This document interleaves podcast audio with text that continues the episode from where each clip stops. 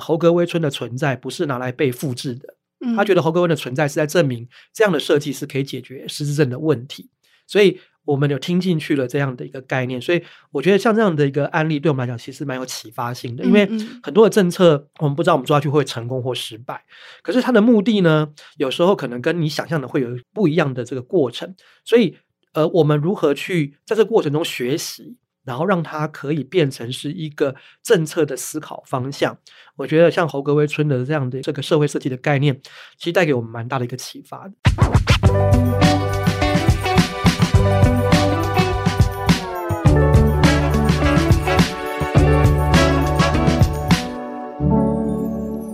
在设计里看生活，在生活里找设计。Hello，各位设计关键字的听众朋友们，大家好，我是主持人艺兴，欢迎大家收听《关设计什么事》单元。那城市的美学、城市的包容性、城市对待人的方式，以及城市的多元性，塑造了一座城市的生活样貌跟风格。那今天的节目呢，我们邀请到新北市卫生局的陈玉泽专委，他要来跟我们聊一聊新北市过去这段时间如何透过设计介入的方式，更好的达成城市治理的目标，让来访与居住在这边的人都可以感受它有形跟无形的改变。欢迎专委。哎，各位听众朋友，大家好。呃，我觉得就是设计介入到就是城市治理的部分是一个蛮有趣的议题，但是我怕说，也许有一些听众朋友会比较不了解社会设计跟服务设计这两这两个概念，那能不能请专委先帮我们稍微的介绍一下这两个概念？嗯、好，谢谢主持人的提问哦，我觉得这个题目好大哦。那我想，我想，我想用一个比较轻松的角度跟听众朋友分享，就是为什么我们的工作会开始跟设计有关系？可能大家就觉得卫生局，卫生局，我们不是在做医疗，在做公共卫生，哦，在做这些照顾的工作，为什么我们要跟设计有连接？我想分享一段小故事，让听众朋友可以理解，呃，为什么我们开始呃运用设计思考的方式来推动一些相关的政策。其实大概在二零一六年台北设计之都的那个时候，啊、曾经有一个机会，新北市跟啊、来自于参当时参与这个设计之都的啊、来自丹麦的一个 Coding City 有一个交流的机会。它是一个非常小的呃城市，大概不到十万人。当时新北市大概已经三百，快要接近四百万人了，是一个非常大的城市。大家都想说，为什么一个四百万的城市要跟一个不到十万人的城市要做一个交流？其实那时候很大原因是因为。呃，丹麦的这个 Coding City 有一个有别于其他城市的一个很重要的一个关键的角色，就这个城市的市长他任命了一个呃设计长，他 Chief of Design。那当时这个设计长呢，就有机会跟市长一起到新北市来跟我们做这些城市治理的交流。那很有趣的是，这个设计长就。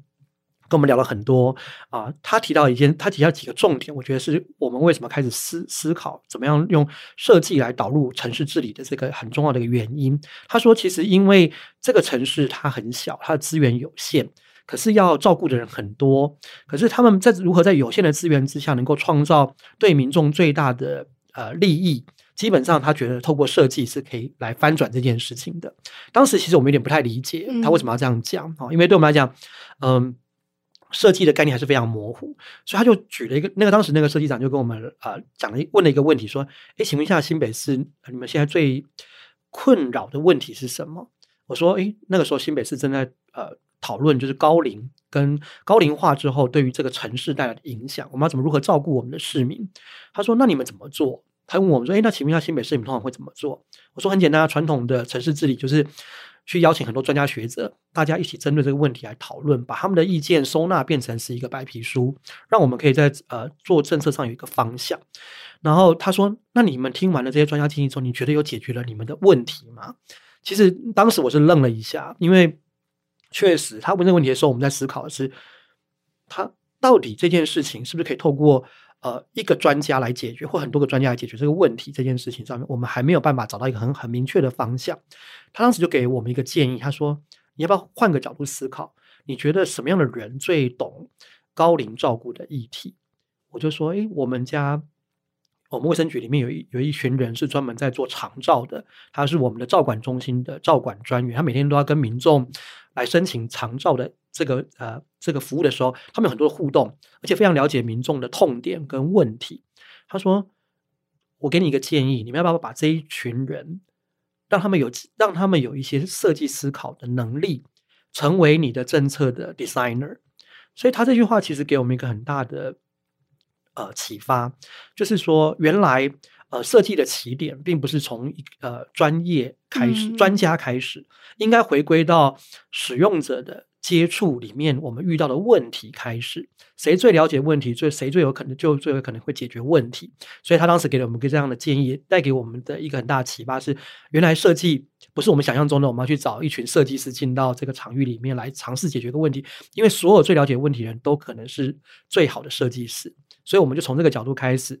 啊、呃，在我们的一些呃长照的议题里面，开始导入设计思考思维，然后让这用设计思考思维去了解真正的长照使用者他们的痛点、他们的问题，以及我如何用一些服务流程来改变，来达到同样很好的政策效果，然后也能够不用再花额外的资源，但是也能够回应他们的需求。所以这个也是当时我觉得一个很很有趣的一个缘分，在二零一六年新北跟丹麦这个城市的结缘，让我们开始思考说，哎。呃，社会设计、服务设计、设计思考跟政策的关系，所以它的设计比较不像是大家比较平常想象的那种设计，嗯、比较像是设计的概念跟方法的导入，然后从使用者的角度去延伸出，哎，我们要怎么解决这样子的问题？没错，我觉得新北人有感。我刚刚还在跟那个日轴专伟说，我们编辑部有一半同事都是 新北市民。是那我觉得还蛮好奇，就是因为刚好提到说这个概念当初透过这样子交流，有让呃专伟这边有一个对于社会设计或是服务设计或是设计介入的一个概念。那能不能跟我们举一下例子？诶，其实国外有哪一些真的是还蛮值得我们借鉴的案例，可以让我们参考一下的？Okay. 嗯嗯好，因为今年刚好台湾设计展在新北嘛，哈、嗯，那其实新北过去一直在高龄长照议题有很多的投入，那其实有一个在高龄长照的呃诸多议题里面一个非常重要的议题叫失智症。好，那因为失智症，大家可能都或许有听过，好，然后也大家了解，它是一个不可逆的疾病，就是说现在的没有一个医疗科技是可以治愈这个疾病的，所以当你遇到这样的一个失智症的问题的时候，你要花的照顾时间是非常的漫长。那所以其实，在国外来说，其实全世界都一样，因为这是一个变成是。呃，在公共卫生领域里面，甚至是世界卫生组织认为失智症是全世界最重要的公共卫生议题之一。他倡议，呃，全世界的国家都要对这些这个疾病采取一些比较积极的行动。所以，全世界都在找，因为医疗科技没办法解决，所以你要回去的去想说，你要如何去解决他照顾的问题。嗯，因为它不不像是感冒，你吃个药就会好这么简单，它可能就是漫长，而且照顾可能都是十年、十五年以上。所以。呃，当全世界都在找寻找这个解决方案的时候，其实呃最有名的案例大家一定有听过哈，就是在呃呃荷兰有一个叫侯格威村啊，他叫他就是他呃口中的失智村。嗯，那这个失智村呢，其实大家想象说，哎，失智村是什么样的一个村落？其实当时呃几年前他的呃创办人也来过台湾做过一些分享，这也是蛮让我意外的。他提到几个关键点，因为其实我们过去在呃，针对失智议题的时候，我们都会觉得，哎，这是一个非常呃耗成本又不见得能够看得到效果的一个介入的一个，通常它的介入是很有限的。当他就分享说，他讲到几个关键字，让我我们为之一亮。他说，其实侯格威村最大的设计，当时的设计就是一个最大的社会设计的实验。大家听到这个句句话的时候，大家就有点吓到，原来这么成功的案例也只不过是一个实验。是一个社会设计下的实验，他就在解释说为什么它是一个社会设计，因为它有些假设啊，他看到一个问题，就是说失智症的长辈在任何地方都不不一定能够能够被照顾的很好，最适合失智症照顾的就是在他熟悉的环境里面，所以这个创办人就提了一个概念，是说如果我让一个老人的照顾机构，二十四小时照顾机构，它就像是一个模呃拟真的社区。就在这个机构里面，感受不到它是跟外面有什么差别，所以它就是一个楚门的世界。所以里面有商店街，有咖啡厅，有各式各样，它就是一个小小的社区的缩影。那他就把他们的照顾的人员伪装成是服务人员，所以他就发现他在做这个社，他做这个呃社会设计的实验的时候，他的假设是，如果失智者可以在他熟悉的环境中被照顾，其实他没有你想象中的这么 trouble，没有你想象中的这么困难。后来这个实验嗯成功了，大家发现原来失智症的长者可以在他熟悉环境里面，他透过呃只要人对他友善，基本上他不会有任何的太多的这种问题行为的发生。但是大家可能呃理解错了重点，大家以为说好像我们应该盖更多的这个照护机构，像侯格威村一样，那让更多长辈住进这个楚门的世界里面，然后能够生活在这个社区里面。所以大家都很好奇说，诶，侯格威村的成功要不要盖更多的侯格威村，让更多的失智者可以被照顾？可是这样的一个机构对侯格威村这个社会设计来说，它是一个非常高的成本，因为里面所有的人服务人员都要是专业的工作人员假装的。所以相对来讲，如果是护理师或者是呃这些呃治疗师，他们去假扮这样的工作人员，其实成本是非常高。所以后来他就说，其实他真正的目的只是想做这个实验，去证明说，如果失智者可以放在一个对他友善的社区，他根本不需要住到这个机构里，他彻底解解构了这个问题。他觉得不应该被框架在一个失智症只能关在一个机构里被照顾，他应该被放在一个他最熟悉的社区，而且这个社区的人要对他很友善。所以这个假设在他的实验里是成功的，可大家的理解可能是理解成要盖更多的，所以当时一窝蜂很多国家都想要去仿效荷兰盖这个，可他就一直在重申说，他的目的不是要复制更多，他认为呃侯格威村的存在不是拿来被复制的，他觉得侯格威的存在是在证明这样的设计是可以解决失智症的问题，所以我们有听进去了这样的一个概念，所以我觉得像这样的一个案例对我们来讲其实蛮有启发性的，因为很多的政策。我们不知道我们做下去会成功或失败，可是它的目的呢，有时候可能跟你想象的会有一个不一样的这个过程，所以呃，我们如何去在这过程中学习？然后让它可以变成是一个政策的思考方向。我觉得像侯格威侯格威村的这样的一个概念的这个社会设计的概念，其实带给我们蛮大的一个启发。嗯，前面我们提到了一些案例跟社会设计的概念嘛，嗯、那实际运用在现实的场景里，目前新北市针对长照的议题有导入哪一些就是设计的方法，或是已经正在、嗯、呃 ongoing 的一些案例，可以跟我们分享吗？我想我先分享一个，可能刚刚主持人有提特别提。到一个非常有感，就是说，当你的家人如果遇到照顾的问题的时候，你该怎么解决？那其实传统来说，就是我们有点像是，如果我们是一个服务的提供方，或者是一个政策的制定方，其实我们通常不会太会去呃思考太多。呃，人在这个过程中会经历过什么事情？嗯、我们会觉得有什么问题，我就直接提供他一个解决方案。这大部分都是我们一般在做政策人容易犯的错误。就是我认为他假设有什么问题，我就提供他什么样的解决方案。但是我觉得我们在因为上呃刚刚分享那个案例，我们跟呃丹麦的这个 Coding City 有这样的呃交流之后，其实我们的第一个尝试非常有趣，就是我们开始思考照呃长照的议题是从哪里出来的。我们的归纳，我们做了一件事情，是参考了整个设计思考里面很重要的概念，就是我们做了一，我们绘制了一张呃使用者的地图。那这个使用者地图的概念就是 user journey。我们在做什么？就是说，他他从医院要，我们认为所有的照顾都会从生病开始，所以我们就会，我们当时画这张图的时候，我们就假设一个病人要出院。他开始要进到照顾的时候，我们有什么选择？然后就开始一路的模拟这个人他会经历过什么样的机会点，那什么样的机会点让他会使用决定使用什么样的服务，以及他最后到底会不会用长照？我们当我们画完这个使用者地图的时候，我们就发现，原来为什么长照会被不是大多数人的选择？基本上，我们在这个使用者呃这个历程的地图里面，发现一件事情，我想可能大家都有一个经验，就是如果有机会去台大医院。门诊，你看到或者是出院的地方，你去注意看那个计程车的司机，或者是那附近的那个呃廊道，里面会摆满各式各样这个外籍看护的小广告。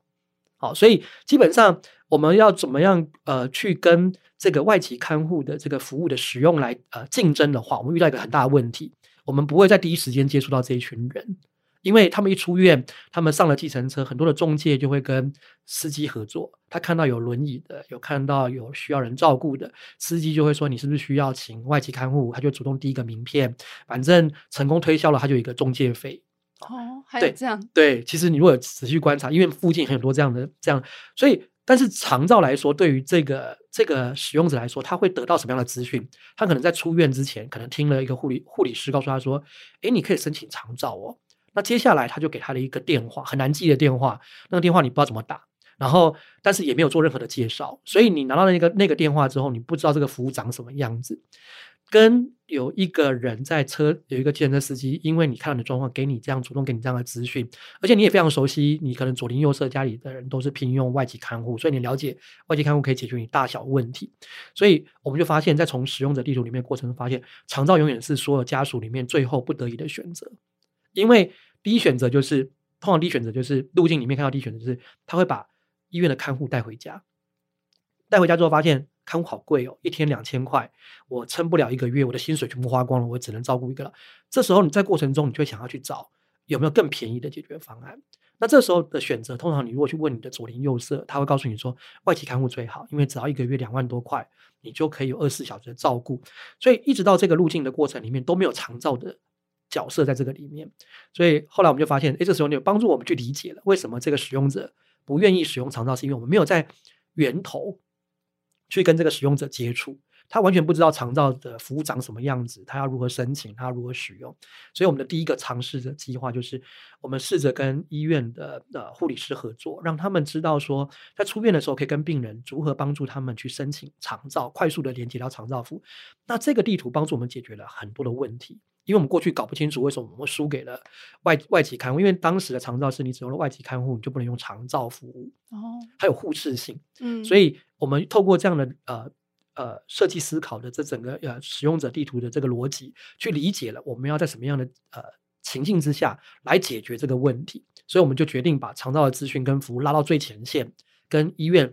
呃，结合在一起，所以后来我们就跟出院准备的服务结合，所以也因为这样之后，我们发现民众可能从医院到长照，可能过去是 N 呃，就是出院之后要 N 加多少天才会用到长照服务，改变成我们最高的记录可以缩短到大概不到一个礼拜，他就的服务就会到他家里面去。嗯，好，其实我们改变了，透过这样的呃使用者地图，帮我们理解了他的整个历程，然后我们知道在哪里介入，哪里提供服务是可以帮助到这个家庭的。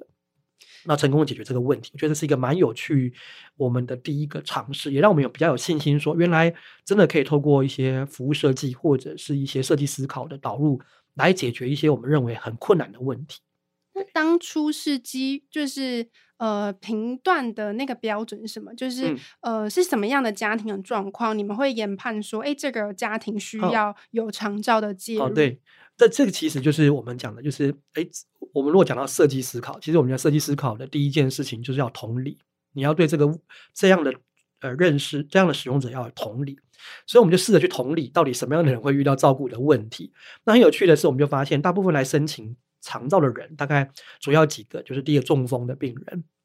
因为中风之后带来身体的不方便，第二个就是骨折的病人，他可能跌倒了之后，他没办法靠自己的力量能够自由的运呃走路。那第三个就是可能是这个就是呃我们讲的可能是呃气切。哦，需要有或者三管的病人，因为他回家就是需要被照顾。对，大概这几类就是我们常呃常常在我们的申请人里面常出现的这种类型，所以我们也去分析了我们的使用者的样态，去了解他们到底是什么原因来用长照，他们是属于哪一类。那我们把这样的分析告诉了医院端，说，哎，你的病人里面有这几类的人，他可能就会是使用长，他不需要啊、呃、大海捞针。他只要针对这样的疾病的人去告诉他有这样的资讯，然后帮助他们去把服务连接起来。嗯，我们就这样的方式开始启动了跟医院的合作，建立了医院跟长照间的一个快速的通道。那在那个时候，基本上台湾还没有什么呃像长照跟出院准备的连接这么这么紧密的。那新北大概是第一个把这件事情串起来的，因为我们知道。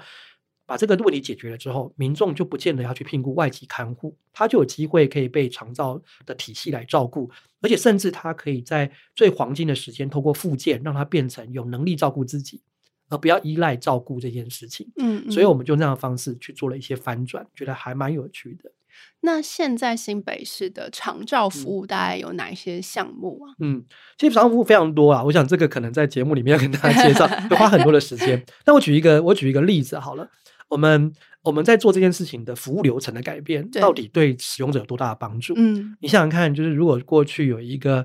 就像可能刚主持人提到，假设你家有一个长者需要出院要照顾，你知道，通常医院都会告诉你说，哎，明天后天你就要出院，他不会给你太多的时间准备。对，那你通知你的时候，第一时间你一定是手忙脚乱。对，而且对对家庭来说是天翻地覆。对，因为是很大事，因为他你会巴不得长辈可以继续留在医院里面，可通常不太可能，因为医院也有一些健保的问题，他必须要他必须要克服。那所以当我们接到这样这样的一个资讯的时候，当你开始寻求协助的时候，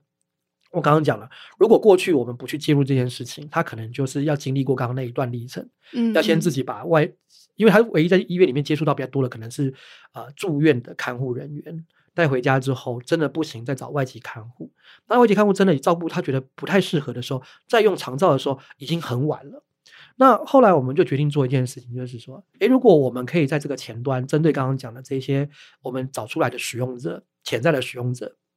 目标族群，然后我们把这个服务推荐给他，然后而且我们透过跟医院合作，当时我们就是让医院的护理师可以来做一些评估。直接做肠道的评估，那他就不需要再打个电话，我再派一个人到他家去评估，我直接在医院里面评估完，嗯、让他可以直接回家使用肠道。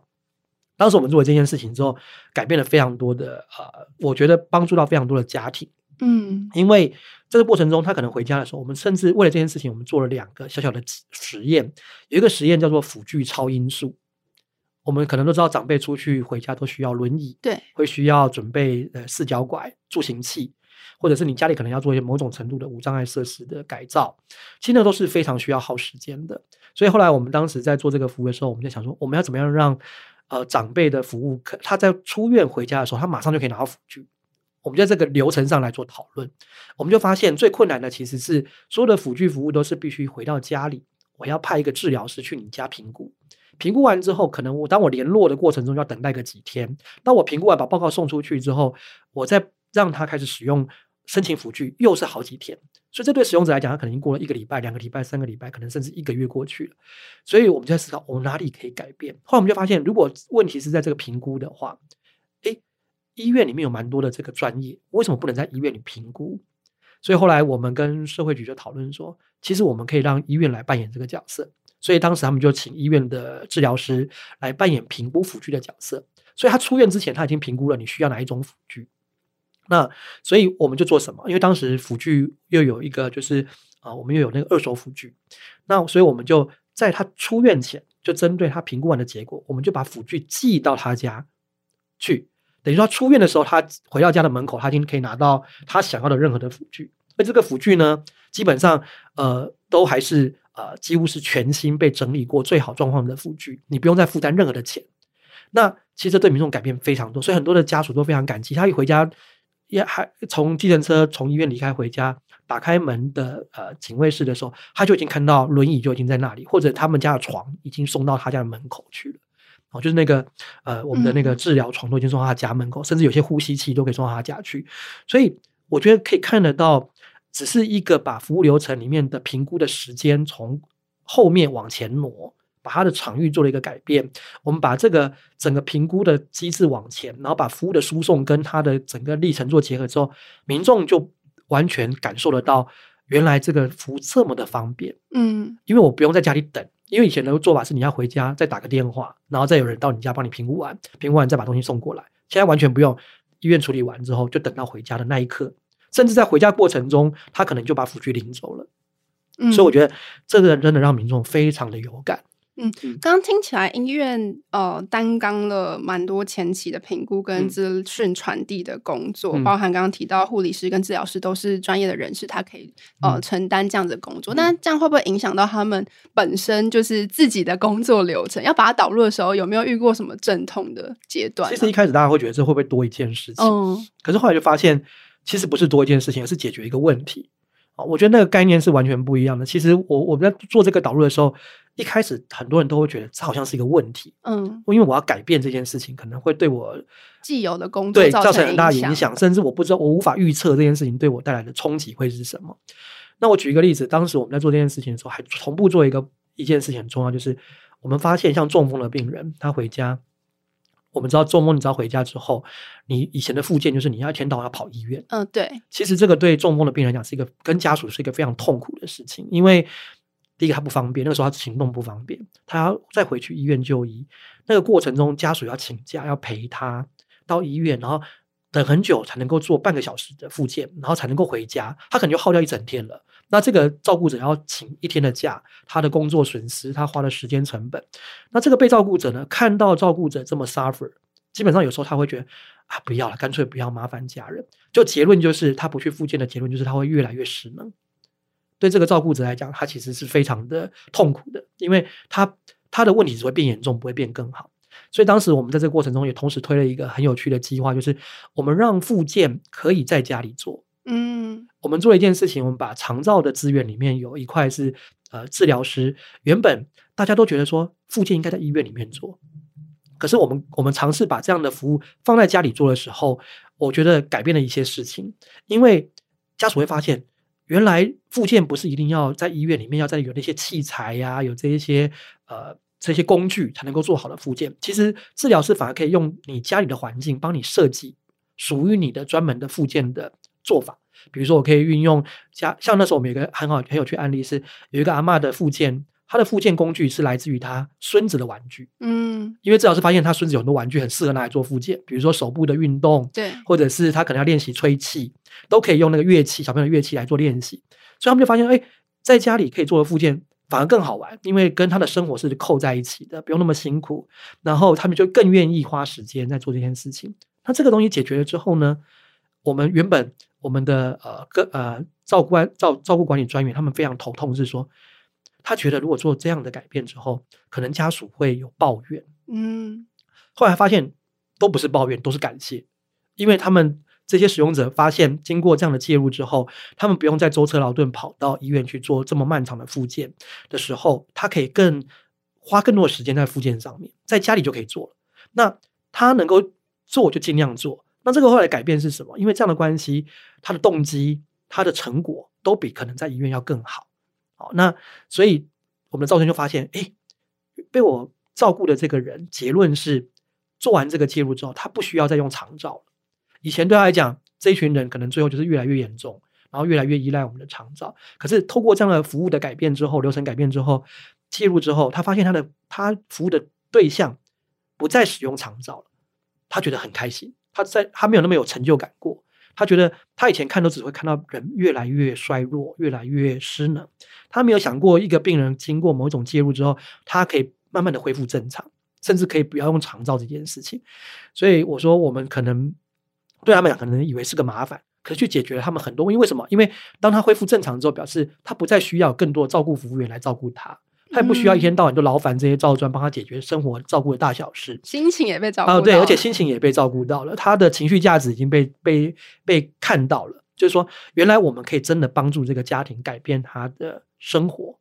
所以，我觉得这也是我们觉得在设计思考里面，当我们把很多的服务跟使用者经验扣连的时候，我们看到的很多人以为会制造问题，可是我们都反而可以更真切的感受到。过程中解决问题带来的那个正向的回馈，嗯嗯，对，那我觉得这个对政策来说是非常正向的事情，因为其实大家都知道政府都是被人家骂的那那一种，我们常常被人家投诉嘛，然后就说你做的不好什么，可是我们发现我们在做这些导入的时候，我们会得到很多民众的肯定，所以其实我觉得也无形中带动了整个我们的政府的体系在服务民众的时候。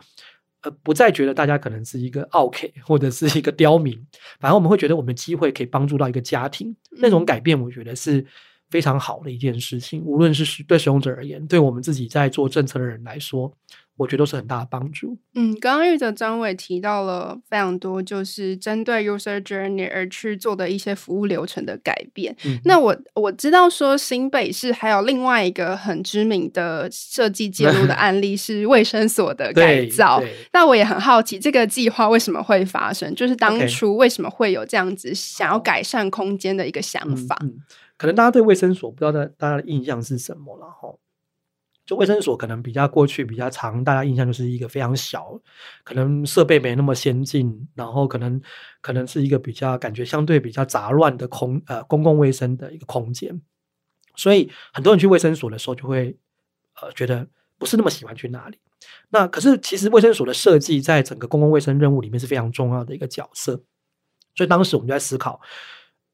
呃，卫生所要如何。跟得上时代的潮流，因为其实卫生所的当时早期的存在是要解决台湾的医疗的问题，可是因为现在医呃有全民健保，医院都医疗院所非常发达的时候，卫生所反而好像越来越 weak。那它其实很重要的另外一个任务就是公共卫生，就是在我们都知道打打疫苗啊，或者是可能呃像前阵子防疫，你会觉得卫生所好像很重要。对，但是因为我们的社会在改变，可是这个服务并没有改变，这个设施也没有改变，它存在。早在日据时代，它就已经存在台湾的各个角落。等下说台湾，开玩笑说台湾有三个很重要的设施，一个叫做派出所，每个地方都有一个派出所；第二个就是每个地方都会有个卫生所；第三个就是会有个公所，就是呃为民服务的这个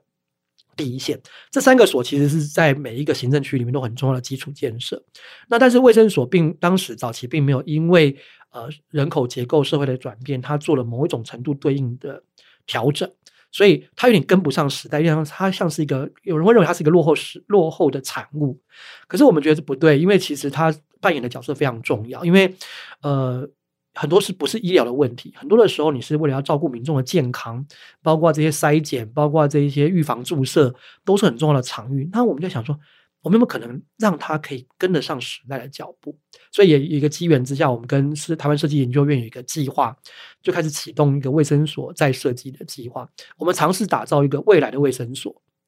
因为我们的想象，以前的时代里面，在那个农业的时代里面，很多的很多的疾病，很多的传染病，跟到现在已经不存在了。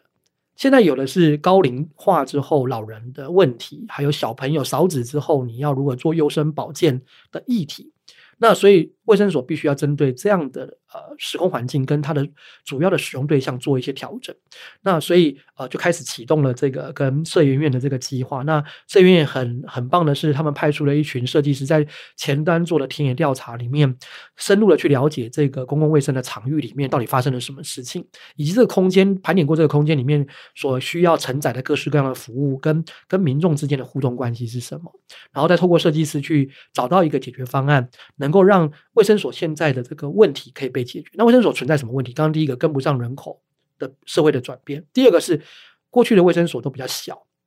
空间有限。对，你如何用有限的空间来提供最大的服务效益，又是另外一个问题。那再是说，卫生所因为过去并没有太多呃，它被期待了太多的任务在里面，所以它的各种服务就塞满了整个空间，所以对民众来讲都是不舒服的。你去卫生所，你不就不会觉得它是一个你会想要久待的地方。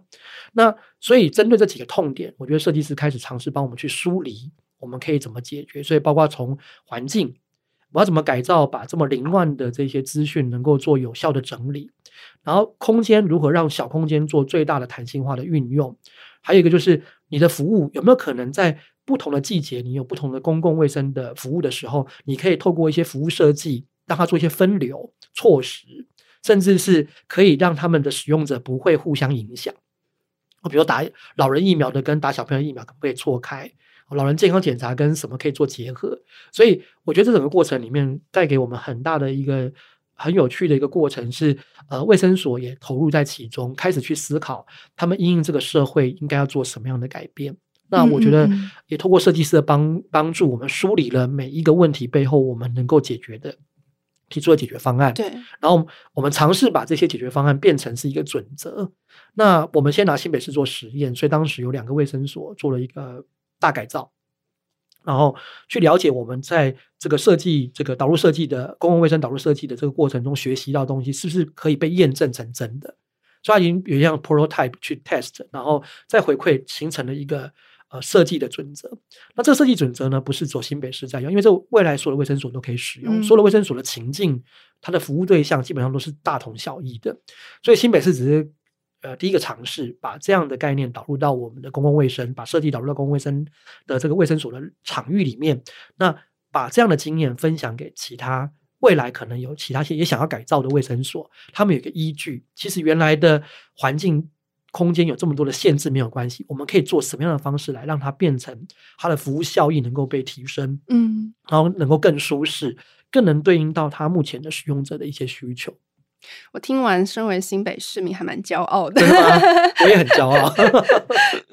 今天，今天那个呃，玉泽专委来，除了跟我们分享目前新北市实际执行的服务设计案例之外，有一个很重要的任务，就是要跟我们分享一下，就是今年其实呃也有参与到。台湾设计展在新北的一个计划，叫做 Project 三六五。对，那可不可以跟我们分享一下？哎，卫当初卫生局这边跟 Project 三六五的关系是什么？是如何参与在这个计划里面的？嗯，好，我觉得这也是蛮有趣的机缘哦。因为当时我们知道，呃，设计展要在新北的时候，其实我们都非常的兴奋。对，只是我们没有想到，我们变成是其中一个重要的成员。那这个机缘在于，就是其实就是刚刚我在前面分享的这一段，其实我们有很多的公共卫生的服务开始尝试在导入设计思考或服务设计的时候，其实我们发现到这件事情对我们的呃民众的呃帮助其实非常大的。其实市府也有发现这件事情，那所以文化局在策划整个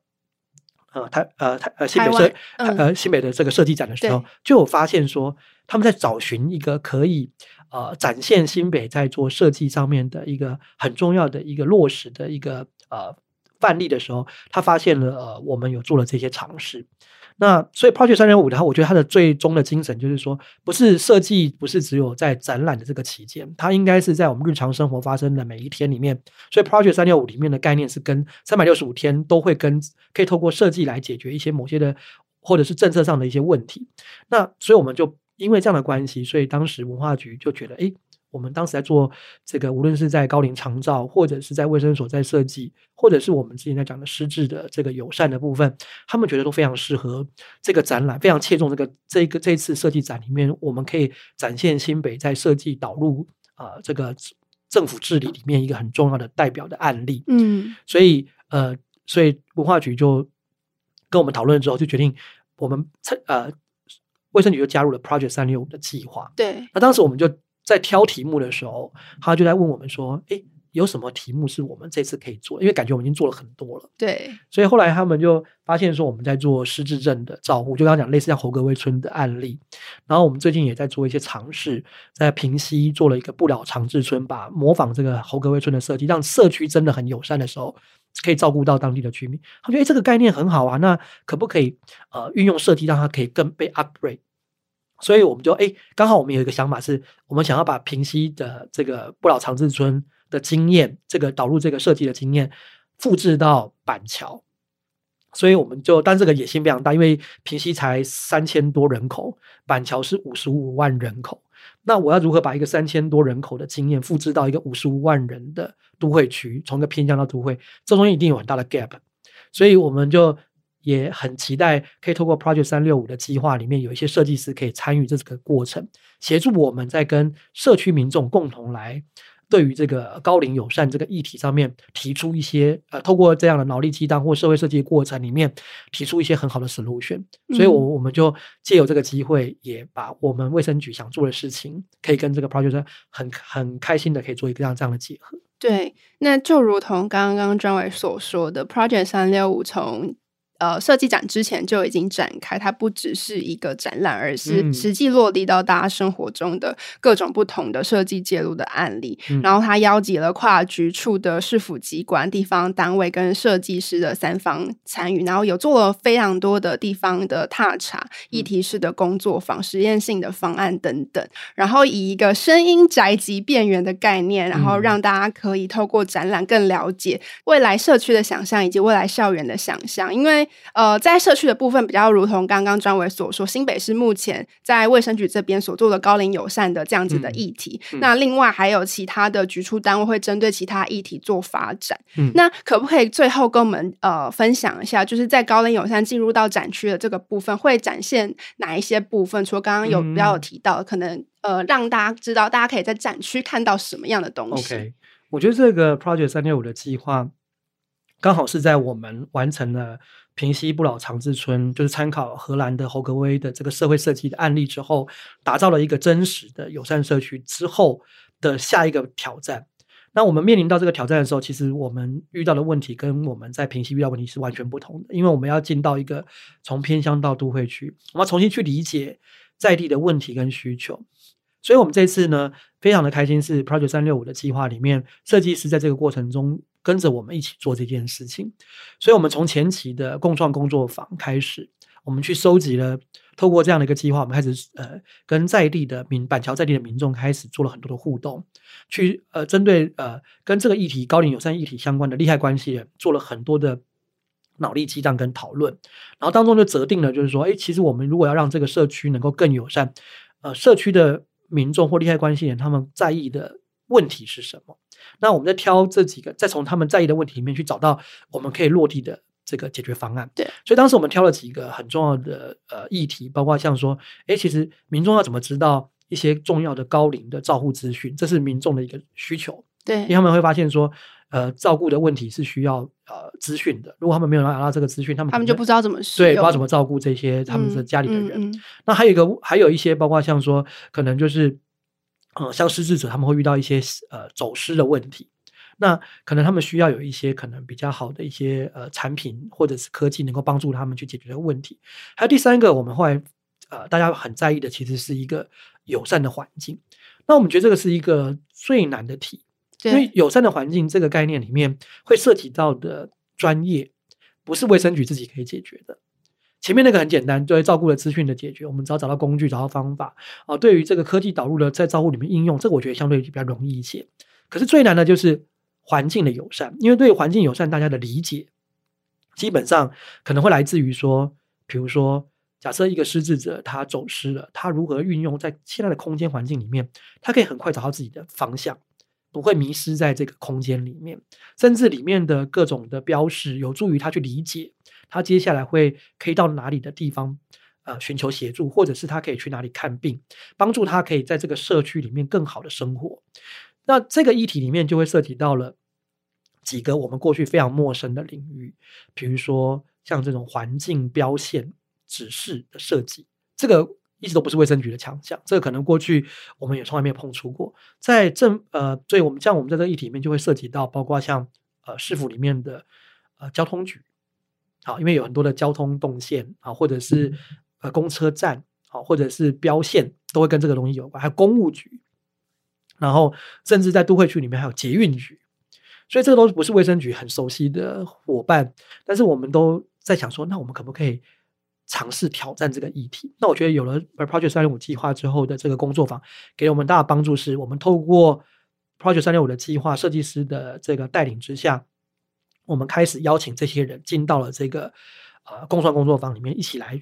讨论我们可以做什，为这件事情做什么。那我觉得这也会有一个很很有趣的话题，我自己的感觉啦哈，可能我们常会觉得说，哎，好像呃 Project 三六五呃帮我们找了设计师。我的概念其实有点不太一样，就回头呼应我刚刚前面说的，其实每一个人都是设计师，参与这个过程都是设计师，所以我觉得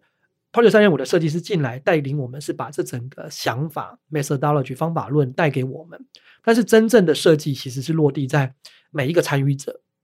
他们从他们专业提出他们的 solution，嗯，告诉我们如果我们想解决问题，我们可以怎么做，所以我觉得我们是受惠很多，因为在过程中我们透过这样的一个。呃，引导这样的讨论共创的过程里面，我们从别人的专业里面学到了非常多解决方案。对，因为他理解这个问题之后，他他了解我们的问题需求跟使用者需求之后，他们可以从他们角度提出他们认为专业里面可以解决的，真的可以被解决的方法。那而且这个方法非常具体，然后又能够跟又能够透过这个过程中把